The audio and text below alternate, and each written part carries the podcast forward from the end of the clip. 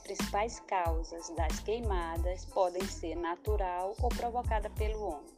As causas naturais elas são provocadas pela ação do tempo. Como isso ocorre? Essas causas naturais elas podem ser provocadas pela baixa umidade relativa do ar, causando temperaturas elevadas, com chuvas fortes, raios e ventos. E esses raios eles podem cair em uma vegetação seca e causar um incêndio. Isso tudo por conta do desmatamento. Já as, as queimadas causadas pelo homem, elas são é, relacionada à limpeza, para a renovação de pastagem e algumas áreas agrícolas em benefício da criação de gado e de outras culturas agrícolas.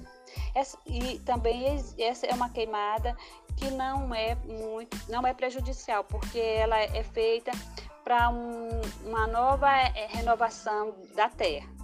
Já as queimadas criminosas são aquelas que são provocadas como jogando as pessoas jogando pontas de cigarro nas estradas, naquelas estradas que estão a seca, aí também pelas fagulhas de balões que, de São João que, que caem também em, em pastagem seca e acaba causando os incêndios.